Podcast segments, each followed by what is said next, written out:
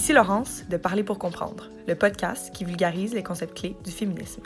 Aujourd'hui, tel que mentionné dans le dernier épisode, nous allons parler d'intersectionnalité, une notion qui est, à notre avis, indissociable au féminisme. Nous allons donc parler de diversité, d'inclusion et l'important rôle à jouer des organisations. Pour en discuter, Elissa et moi avons invité Nicole Picotte, présidente et responsable de l'inclusion chez Women of Color Thrive, en français, Élever femmes de couleur, une organisation qui a pour but une transformation positive dans le milieu du travail pour que les femmes de couleur prennent leur place au sein du leadership organisationnel. Donc sans plus tarder, je vais laisser Nicole vous en parler davantage. Bonne écoute!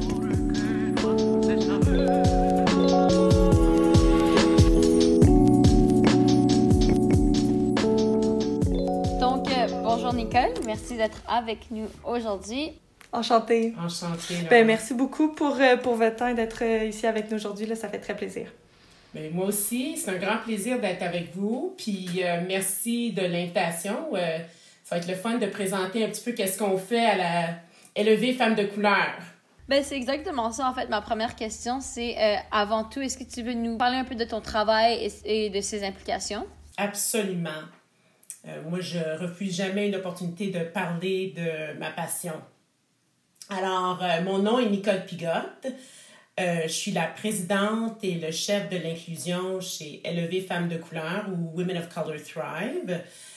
c'est un nouvel organisme qu'on a fondé et commencé, en fait, débuté au mois de mars 2020. suite aux événements de l'année dernière, je pense que tout le monde a été euh, ébranlé, perturbé par ce qu'on a vu euh, pour les, les, les, gens, surtout de race noire euh, aux États-Unis et aussi au Canada, et puis les, les, gens autochtones ici au Canada, qui a fait en sorte que moi, j'ai dû faire une prise de conscience, une décision de, de voir si je continue à faire ce que je faisais, que j'adorais, ou bien si je changeais de voie, de, de faire en sorte de, de, de faire un changement matériel euh, pour changer le vécu des femmes de couleur euh, au Canada.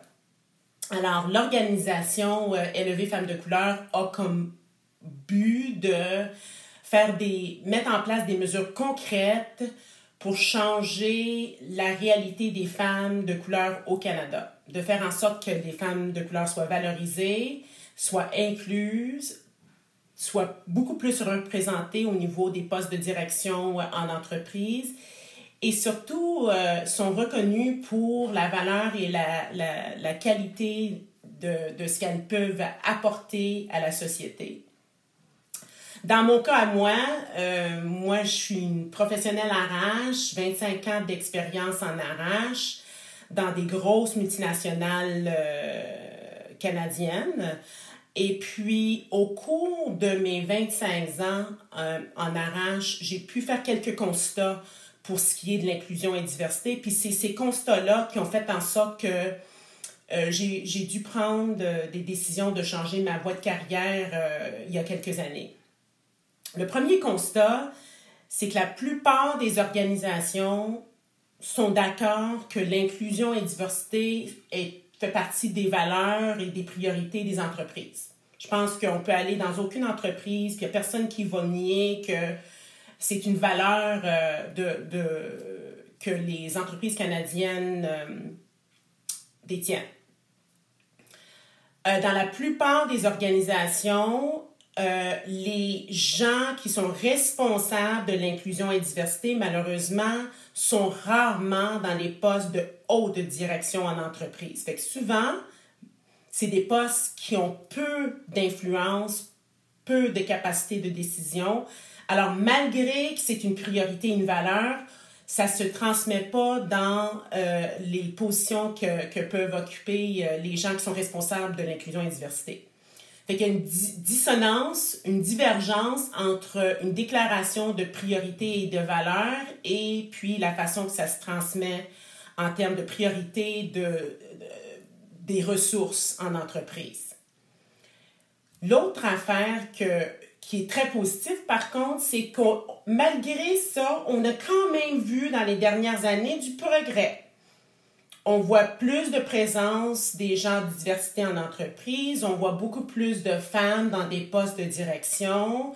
On voit que le vivier de talent commence à se remplir euh, avec des, des, des femmes euh, qui ont des opportunités de croissance, de carrière, etc. Mais l'autre affaire qu'on a pu, pu voir avec la pandémie, c'est que c'est très fragile. Parce que dès qu'il y a eu une perturbation comme la pandémie, on a vu un recul. Et pourquoi vous pensez qu'on a vu un recul et que la pandémie a autant eu un impact? Tout ce qu'on fait au niveau de la diversité et de l'inclusion est, est fébrile et fragile. C'est pas ancré dans l'ADN de nos entreprises. Puis tout le fait de ne pas avoir investi dans les ressources nécessaires de faire en sorte que ça soit durable, ben, la pandémie, c'était euh, juste l'opportunité propice pour tout, pour défaire une bonne partie de, des progrès qui ont été euh, réalisés dans les dernières années. Fait moi, j'ai eu ma belle carrière. J'étais responsable de, des, des RH chez Rio Tinto pour les Amériques. Et une, une amie de longue date, d'ailleurs, qui, c'est une amie, que, la, la, meilleure amie de la mère à Elissa, euh, Caroline Coty, a m'approché pour développer une certification parité.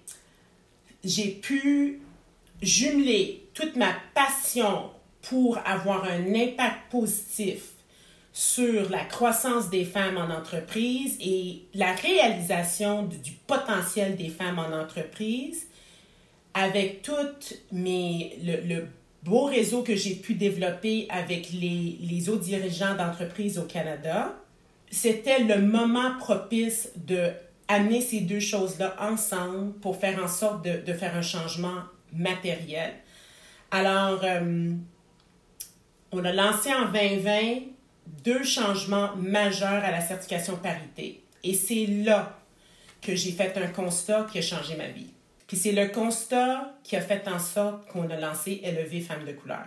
Alors, je vais vous partager un petit peu c'est quoi ça. Bien, tout le monde a été, euh, je dirais, ébranlé par la pandémie. Il n'y a personne qui ne vit pas euh, les effets d'un confinement prolongé, euh, d'une distance de ses proches, de l'inquiétude et l'insécurité qu'on a pu vivre de notre propre santé, autant physique que mentale. Alors tout le monde a été touché par ça. Mais jumelé à ça, pour les gens racisés et surtout les gens noirs, la mort de George Floyd, en fait le meurtre de George Floyd, de Breonna Taylor, de Ahmad Aubrey, de plusieurs. En fait, c'est la première fois dans ma vie que j'ai observé l'inhumanité qui peut être, que peuvent vivre les gens de race noire en Amérique du Nord. Et puis j'ai dû faire face personnel, puis je pense que tous les gens de race noire ont fait face, ont été, ont été confrontés par toutes les expériences qu'on a pu rationaliser dans notre vie, des expériences qu'on a vécues, qu'on a dit c'est la réalité, puis qu'on a fait normaliser parce que ça faisait partie intégrale de notre vécu. Puis la mort de George Floyd nous a forcé à confronter cette réalité-là. Puis moi, je n'étais pas à l'abri de tout ça. Alors, à ce moment-là, parallèle avec ça, on avait introduit deux thèmes à la certification parité en 2020, dont l'intersectionnalité et la responsabilité sociale, sociale des entreprises. Quand on a commencé à regarder les résultats de la certification en 2020, il y a des thèmes qui ont ressorti. Fait que, oubliez pas, pandémie, l'attaque des gens de race noire aux, États-Unis, une prise de conscience de la majorité des gens de race noire et les résultats de la certification parité 2020 démontrent que que le racisme et la discrimination systémique s'appliquait dans nos entreprises canadiennes. Puis qu'est-ce que moi j'ai pu constater, c'est qu'on était de là, de, très proche de célébrer euh, d'avoir atteint une présence de femmes qui, qui siègent sur des conseils administratifs assez importante parce qu'on approchait 30% de femmes qui siègent sur des conseils administratifs au Canada. On commençait à avoir une, une présence importante de femmes sur, euh, dans des rôles d'exécutifs en entreprise. Mais quand on regardait le profil de ces femmes-là, il y avait un thème qui se répétait. C'était des femmes blanches. Et les femmes de couleur étaient absentes. Alors moi, j'ai commencé à creuser. J'ai dit, ben, il doit avoir une raison pour ça, là, ça n'a aucun sens. Quand je regarde le niveau d'éducation des femmes de couleur, c'est à 20% plus élevé que les femmes non racisées. Fait que les femmes de couleur sont autour de 60, 68% ont des bacs et plus, versus proche de 50% des femmes non racisées ont des bacs et plus. Fait que c'est pas une question d'éducation. Définitivement pas. Puis nous, on se fait toujours dire, allez chercher vos études, allez chercher votre, euh, euh, l'éducation nécessaire, et puis toutes les opportunités vont être euh, devant nous. Les femmes de couleur sont peu représentées dans les postes de gestion, sont peu représentées sur, sur le plan politique, sont presque inexistantes au niveau des postes de haute direction en entreprise sont presque inexistantes à 0,6 dans, les, dans le, les domaines de STEAM, malgré qu'ils sont très présentes au niveau des études universitaires. Alors, il y a un pattern qu'on ne peut pas nier. Et puis, j'ai été approchée par euh, Fabienne Collard, puis elle m'a approchée pour commencer une entreprise qui va travailler uniquement au bien, au bénéfice des femmes de couleur. Et pas juste les femmes noires, parce que nous, notre intention, c'est qu'aucune femme va être laissée derrière. Fait que c'est vraiment rassembler toutes les femmes qui sont le plus mm. marginalisées et puis avancer la cause de ces femmes-là afin qu'elles aient les, les, opportunités qu'elles qu'elles méritent. C'est bien parce que j'aime vraiment ça, euh, la partie ben, que tu viens juste de dire que c'est pas c'est les femmes de couleur parce que les, moi, souvent les femmes autochtones sont laissées de côté. Euh, elles, on les oublie complètement. Euh, les femmes arabes, surtout musulmanes. Mm-hmm. les femmes asiatiques qui, qui sont discriminées, mais qu'on voit leur discrimination comme une discrimination entre guillemets positive, ce qui n'est aucune discrimination est positive des trucs du genre. Donc, euh, j'aime vraiment le fait que c'est vraiment pour les femmes de couleur parce que c'est comme un ensemble. Puis, même si des expériences qui sont différentes, c'est vraiment sous le même système et à cause des mêmes raisons, mais c'est des raisons qui sont, qui sont un peu comme mutantes. C'est des raisons qui prennent de différentes formes euh, et qui s'adaptent, on va dire, à la situation. Exactement. C'est la raison pourquoi nous, Premièrement, moi, je, je, je suis pratiquement les, Nations Unies. J'ai de la famille chinoise, euh, la famille euh, blanche, j'ai des noirs, j'ai des, des, gens de, asiatiques.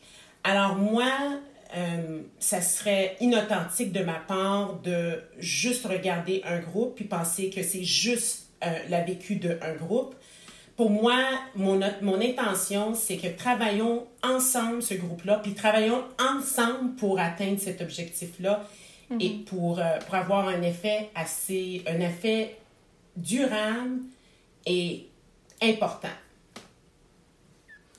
Pour s'assurer que tout le monde nous suive bien, vous avez parlé d'intersectionnalité. Euh, est-ce que vous pourriez vraiment nous expliquer qu'est-ce que c'est, euh, un petit peu un côté définition de la chose? Absolument. Parce que je vais vous dire que c'est drôle. Pour moi, c'est tellement un terme que j'utilise souvent. J'oublie que c'est pas nécessairement un terme qui est connu. Mais je pense que c'est important que dans le lexique de nos entreprises euh, canadiennes, qui est, je dirais, euh, cinq termes qui sont compris. La, la différence entre la diversité et l'inclusion, selon moi, ça c'est mal compris parce qu'on met beaucoup l'emphase sur la diversité et pas assez d'emphase sur l'inclusion. Si on travaille l'inclusion, la diversité va mhm. suivre. Fait que ça c'est un point. la différence entre l'égalité, l'égalité et l'équité, il y a beaucoup de gens qui confondent les deux, puis pensent que si on, on, on donne l'égalité, fait qu'on dit, OK, OK, parfait, vous dites que les, les femmes de couleur n'ont pas d'opportunité, ben on va traiter tout le monde égal. Mais ce qui est compris, ce qui est sous-entendu par le, le, la notion d'égalité, c'est que tout le monde part du même, du même point de départ, ce qui n'est pas le cas pour les femmes de couleur. Fait que pour avoir l'égalité, il faut premièrement adresser l'équité. Mm-hmm. Puis une fois qu'on a adressé l'équité, on va atteindre l'égalité. Fait qu'encore, l'inclusion pour atteindre la diversité, l'équité pour atteindre l'égalité. Ce qu'on voit en entreprise, c'est qu'on est porté à regarder la diversité en silo. C'est vraiment une notion qui dit que les gens qui ont deux aspects de diversité ont un effet multiplicateur en termes de marginalisation. Alors, je vous... Puis le concept a été conçu par euh, Kimberly Crenshaw en 1989 avec le, fameux cas euh, de General Motors où il y avait un programme d'embauche pour les femmes et les gens de race noire. Pour les gens de race noire, c'était les hommes pouvaient travailler en usine, les femmes n'avaient pas le droit de travailler en usine. Et puis les femmes avaient le droit au poste en bureau. Puis ce qui arrivait, c'est que les femmes de race noire étaient exclues des deux situations d'embauche. Le fait d'être noire et d'être femme, jumelé, l'intersection de ces deux choses-là faisait en sorte que la réalité pour ces femmes-là était multipliée en termes de marginalisation euh, et, et, la vécu. c'est vraiment la notion de l'intersection de, des éléments de marginalisation. C'est sûr qu'il aussi il doit y avoir des inégalités entre les femmes de couleur. Pendant des, des décennies, moi, je raidissais mes cheveux. Et je ne sais pas si vous avez déjà constaté, mais beaucoup de femmes de race noire vont porter des perruques, vont raidir leurs cheveux. Pourquoi? Parce que les traits, les, le plus noirs que vos traits sont, le moins de chances que vous allez avoir de croissance dans votre carrière, etc. Fait que même à l'intérieur de l'ensemble et le mosaïque des gens de couleur ou des femmes de couleur, les femmes qui ont plus de traits euh, cocasses, les, les, traits de blanc, de femmes blanches, sont favorisées versus les femmes qui ont les traits plus racisés. Alors, moi, ma mère, est une femme noire, mais elle est rousse avec la peau très pâle, euh, les yeux percent. Moi, j'ai deux filles. J'ai une fille qui a les cheveux presque euh, sont bruns, mais, mais euh, châtains. Et puis, c'est celle que Elissa connaît. elle est très pâle. puis quand elle était jeune, les gens ne savaient pas qu'elle était noire. Et j'ai une autre fille qui, qui ça paraît qu'elle est, c'est, un enfant mixte, une personne mixte. Fait que le vécu de ces deux personnes-là, c'est pas pareil. Fait que... c'est intéressant que de, de, dire ça parce que j'en parlais avec ma soeur. Euh, je sais pas si c'est pas Cyrine, euh, l'autre que tu connais pas, Yasmine. Et, et euh, parce que moi, j'ai l'air des, des, quatre enfants, j'ai l'air la plus blanche des quatre. Parce que nous, pour les auditeurs qui ne connaissent pas, je suis arabe. mes parents sont. Ma mère est, tunisienne et mon père est libanais. Et ils ont immigré ici. Je suis première génération euh, de, ben, qui est née au Canada. Et des, on est quatre enfants. Et de tous les enfants, j'ai vraiment l'air blanche. Et ma mhm. soeur, elle m'en parlait. Elle me disait. Je me suis toujours demandé, Elissa, c'était quoi être toi?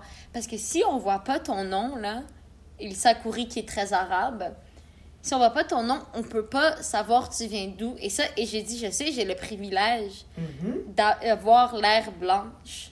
Et c'est exactement ce dont tu parles, c'est que même si tu as les origines, même si tu viens pas de ce pays, juste le fait d'avoir moi, ma peau est blanche, et mes traits sont ambigus, c'est exactement ça parce que moi, j'ai le privilège de pas refléter mes origines. Mais tu as une conscience de, de, du vécu que tu as juste pour ces, ces, raisons aussi banales que ça, qui fait en sorte que ta réalité n'est pas pareille comme celle de, de, de tes sœurs. c'est la réalité entre mes deux, mes deux filles.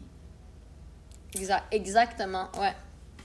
À un tel point que Gabi, ma plus jeune, elle se faisait poser la question si elle était adoptée.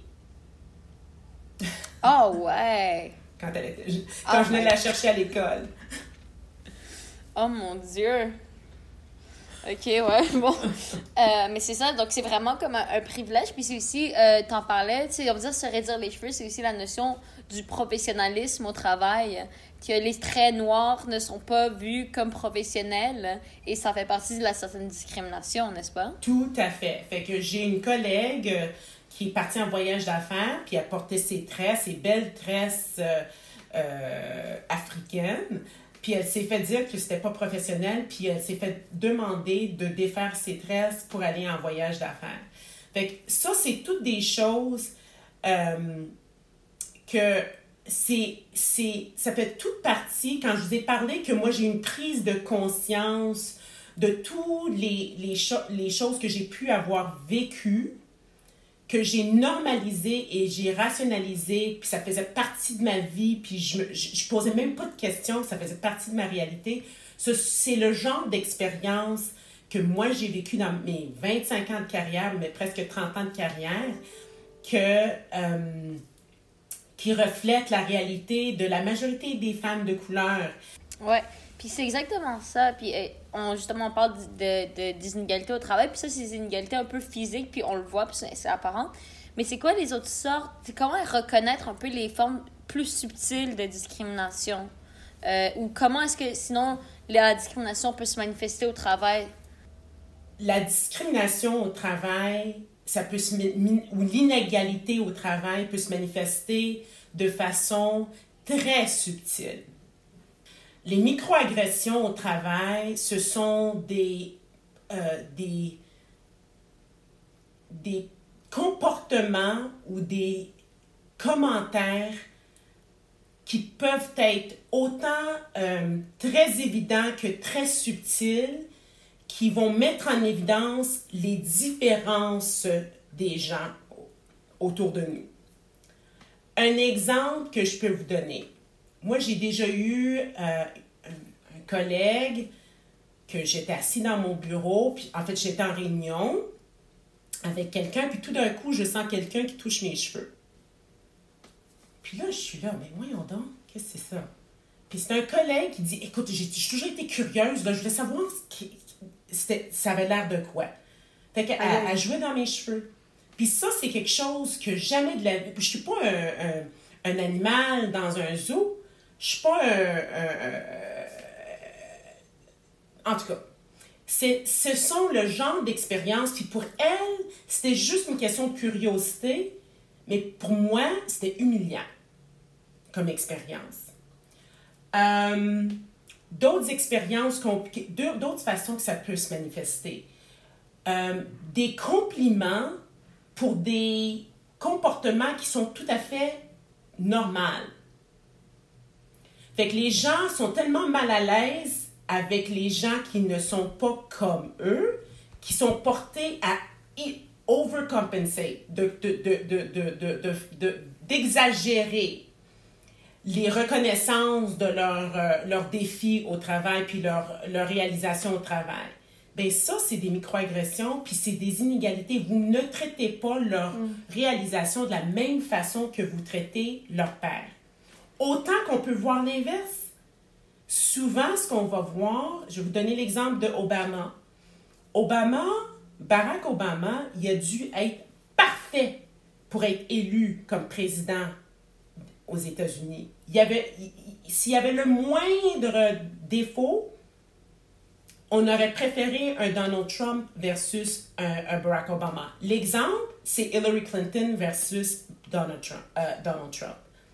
Hillary Clinton, avec ses peu de défauts qu'elle aurait pu avoir, à comparer à Donald Trump, qui, qui littéralement, c'est un, il est que des défauts, selon moi, lui était plus acceptable qu'elle. Pourquoi? Parce qu'on vit dans une société qui va toujours privilégier, ben, qui, pas toujours, mais jusqu'à présent, privilège les hommes blancs. Fait que ça, ça nous amène à un, point que je veux absolument partager avec vous, les gens qui vont nous écouter. Parce que ça, c'est quelque chose qu'il faut, que les gens comprennent. Les systèmes qu'on a dans nos entreprises, les systèmes pour recruter, pour promouvoir, pour compenser, pour euh, établir les plans de succession en entreprise. Tous ces systèmes-là ont été conçus pour maintenir le statu quo. Ce qu'on a vu, c'est que quand on nous a dit aller chercher la diversité, c'était quoi le réflexe? Aller chercher la diversité qui nous rend le moins inconfortable possible. Fait aller chercher les, les, gens qui nous ressemblent le plus pour pas que je sois trop mal à l'aise, puis que j'accepte que ces gens-là méritent d'être dans la haute direction. Fait qu'est-ce qu'on est allé chercher? Les femmes blanches, nos sœurs, nos tantes, nos, nos, les mamans. Et on est allé chercher les hommes gays, blancs, pour dire on est divers, on atteint la diversité, regardez. Mais c'est homogène. Si on veut créer des environnements de travail qui vont être inclusifs, et si on veut maintenir la diversité de façon durable, il faut, il faut absolument créer des environnements inclusifs pour les groupes les plus, le plus marginalisés en milieu de travail. C'est la seule façon de le faire. C'est tellement intéressant ce que vous dites parce que plutôt vous parliez qu'on voyait vraiment la, la diversité en vase clos. Et c'est assez triste qu'on n'ait pas vu un, un effet peut-être multiplicateur de les femmes sont rentrées sur les comptes dans, dans les conseils d'administration, sont conscientes, on l'espère un peu plus conscientisées parce qu'ils ont vécu une partie. Ben, ben c'est parce que ça fait 150 ans que c'est notre réalité. Fait que même les gens qui sont le plus marginalisés supportent le, système, le, statu, le statu quo, supportent le système actuel. Et puis ce que je dis à ces, les VPRH du Canada, c'est qu'il faut déconstruire ces systèmes-là et les reconstruire. Il n'y a pas moyen de garder les mêmes systèmes et structures qu'on a et avoir un résultat différent. Mm-hmm. Impossible. Et si on défait ces systèmes-là, puis on vraiment on développe un milieu de travail inclusif euh, et diversifié, quel impact ça peut réellement avoir sur la vie personnelle et professionnelle ah. des femmes. C'est vrai, sur la société en général. Bon, bien, premièrement, ça va avoir un impact positif sur tout le monde, tout simplement. Mm-hmm. Euh, toutes les études démontrent que euh, les entreprises diverses, qui ont une diversité à l'intérieur de leur main-d'œuvre et leur, euh, leur haute direction, démontrent beaucoup plus d'innovation, de 35 de plus d'innovation. Euh, la réalisation en termes de revenus des entreprises qui ont la diversité est supérieure aux entreprises qui sont plus homogènes au niveau de la haute direction. Fait que c'est pas une question de, de que, qu'on demande aux entreprises de faire des sacrifices en changeant leur façon de faire. De, de, moi, je dis toujours aux dirigeants, vous voulez une façon très facile d'avoir plus de, de, de, profitabilité? Embauchez-nous. Va chercher du monde qui vous ressemble pas. Mais c'est difficile. Arrêtez de recruter les gens qui vous ressemblent. C'est difficile de se faire confronter et se faire. Euh, on le dit tous, oh, moi je vais être entourée de personnes qui sont meilleures que moi et qui pensent différemment. Mais dans l'action, peu de gens le font. Mais Laurence, tu viens de dire quelque chose qui est tellement vrai. C'est que selon moi, si on veut faire un changement réel, il y a deux choses qu'il faut qu'on admette. Premièrement, Parce que j'ai eu des, des, des, hauts dirigeants qui me disent Ah, oh, quand j'entends du, du, racisme systémique, là, ça m'agresse quand j'entends ce terme-là.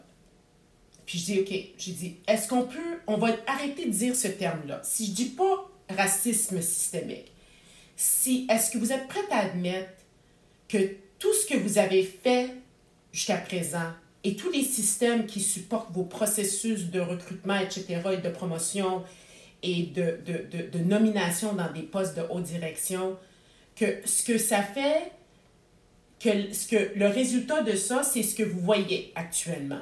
Malgré que vous êtes d'accord que la diversité est importante, malgré que pour vous c'est une priorité, ce que vous voyez malgré tout ça, avec les systèmes que vous avez actuellement, c'est que vous voyez des hommes blancs et des femmes blanches.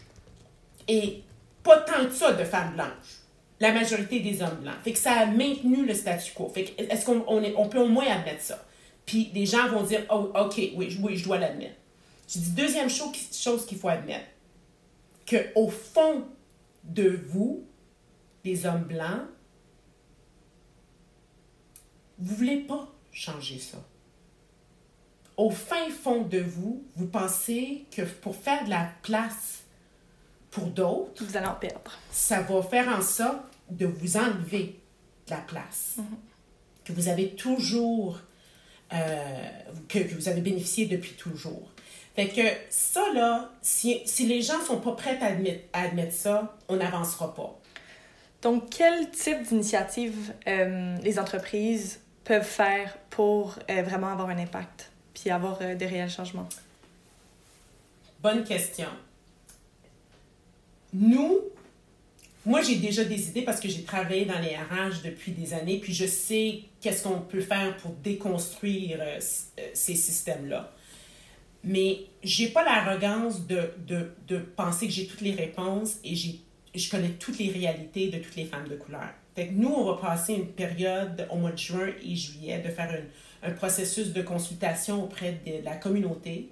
Puis on va, on va consulter les jeunes femmes, les, les, les, femmes en milieu de carrière et les femmes qui sont euh, au niveau exécutif, de tous les groupes des femmes de couleur, mais aussi les gens dans les RH et en entreprise pour savoir, selon ces gens-là, c'est quoi leur réalité puis leur perspective sur pourquoi on n'a pas fait tant de progrès que depuis les 150 dernières années.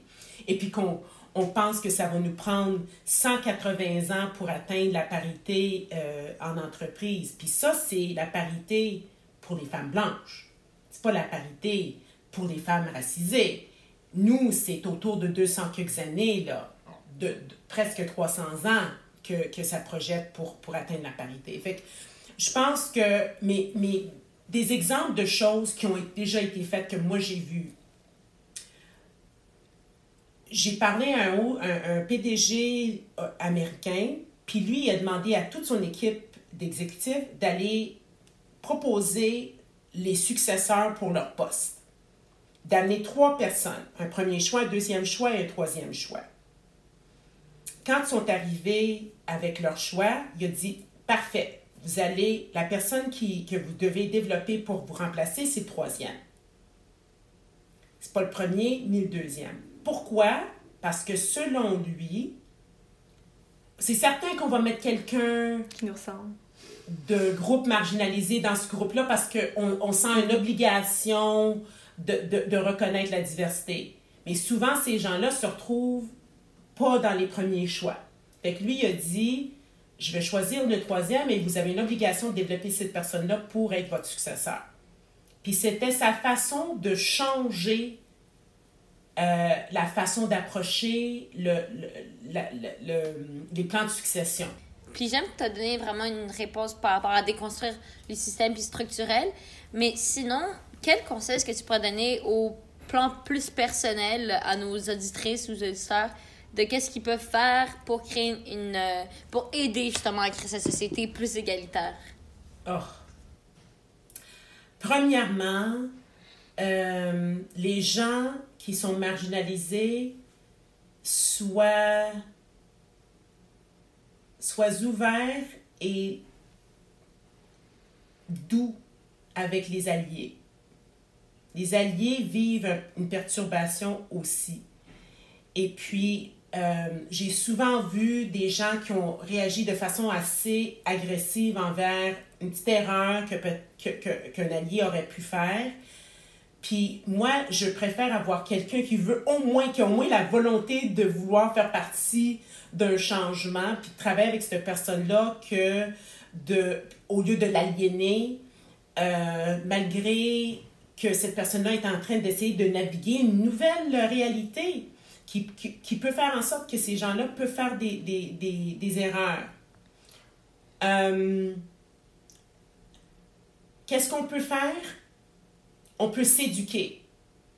Quelque chose de très simple, allez chercher un ami, approchez quelqu'un qui ne vous ressemble pas, qui n'est pas dans votre cercle naturel.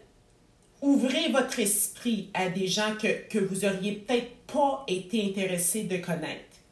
Quand vous voyez des comportements qui sont inacceptables, du racisme, des comportements qui ne, des commentaires qui sont pas acceptables, ayez le courage de le confronter. Puis je dis pas de façon agressive, puis, puis, puis euh, attaquer la personne, mais utilisez le, moment de, de faire de l'éducation. Et puis, challenger vos propres billets. Tout le monde a des billets. Prendre conscience de ces billets, puis les challenger constamment. Vous parlez d'éducation, une question qu'on aime toujours poser à la fin du podcast. Est-ce que vous avez des références, livres, balados, quoi que ce soit, euh, que vous pourriez conseiller euh, à notre auditoire? Ben, c'est intéressant cette question-là parce que là, le fait d'être confiné, tout ce que j'ai fait, c'est d'écouter des podcasts. Puis... bon, euh, dernièrement, j'écoutais le 1619 Project. Ça a été euh, développé par euh, le New York Times. C'est un sujet de discussion aux États-Unis actuellement parce que les républicains essaient de l'exclure de, de, les écoles. Puis ça parle du fait que tout toute la structure de, du pays, de, des États-Unis, a été. En fait, toute la structure est fondée par l'esclavage et puis sur le, les effets de l'esclavage aux États-Unis. C'était quand même très intéressant. Euh, comme autre podcast, j'ai The Grapevine, qui est aussi très intéressant. Puis The Grapevine, ils ont un Grapevine aux, aux États-Unis ainsi qu'un Grapevine en Europe. Fait que c'est deux perspectives différentes. Puis Brene Brown, Dare to Lead, est très intéressante parce que c'est quelqu'un qui, qui challenge nos façons de penser puis nous, nous, nous fait réfléchir sur nos, nos approches. Comme lecture, moi, je dis, tout le monde devrait lire White Fragility by Robin DiAngelo. White Fragility qui explique un petit peu le, la dissonance et la, la, la, ce que le fait de, de s'orienter vers la diversité et le browning of the world, le fait qu'on voit de plus en plus d'immigration des gens qui ne ressemblent pas dans nos pays, fait en sorte que ça perturbe les, euh, gens de race blanche. Et puis, euh, l'autre affaire, le dernier que je, ben, deux derniers que je proposerais, The Inconvenient Indian, qui est intéressant. Ça explique un petit peu la réalité de nos, euh, nos frères et sœurs euh, autochtones au Canada. Et puis Color Coded. Puis c'est vraiment l'histoire du racisme au Canada. Chose qu'on, des fois, on, oublie parce que c'est tellement flagrant aux, aux États-Unis. Puis euh, qu'on oublie que ça existe ici aussi. Merci beaucoup. Et finalement, la, la question que j'aime toujours poser, que souhaitez-vous pour la société? Ben, je souhaite que l'élan et le, le, le mouvement qu'on voit, et qui, qui, pour moi, c'est un, c'est la première fois qu'on voit que les gens insistent qu'il y ait un changement. J'espère que juste qu'après que la pandémie se calme, puis on revient à la vie normale, que cette vie normale-là, c'est pas la vie, le statu quo qu'on a vécu depuis des années en termes de, diversité et, l'inclusion. J'espère qu'on continue ce qui a été commencé en 2020, malgré que ça a été commencé par la mort de George Floyd. Bon, ben, euh, ça conclut euh, ce, ce, magnifique épisode. Merci beaucoup, Nicole, euh, pour de vrai, pour ton énergie, puis toutes les explications. C'est vraiment, c'est vraiment de l'information, comment dire, nouvelle et c'est vraiment une information importante. Donc, merci d'avoir pris ton, de ton temps, de, de vouloir éduquer, justement, ceux ou celles qui sont pas euh, nécessairement familiers ou qui veulent en savoir plus. Donc, euh, vraiment, ton temps est très apprécié. Mais merci de m'avoir invité. J'ai adoré l'expérience.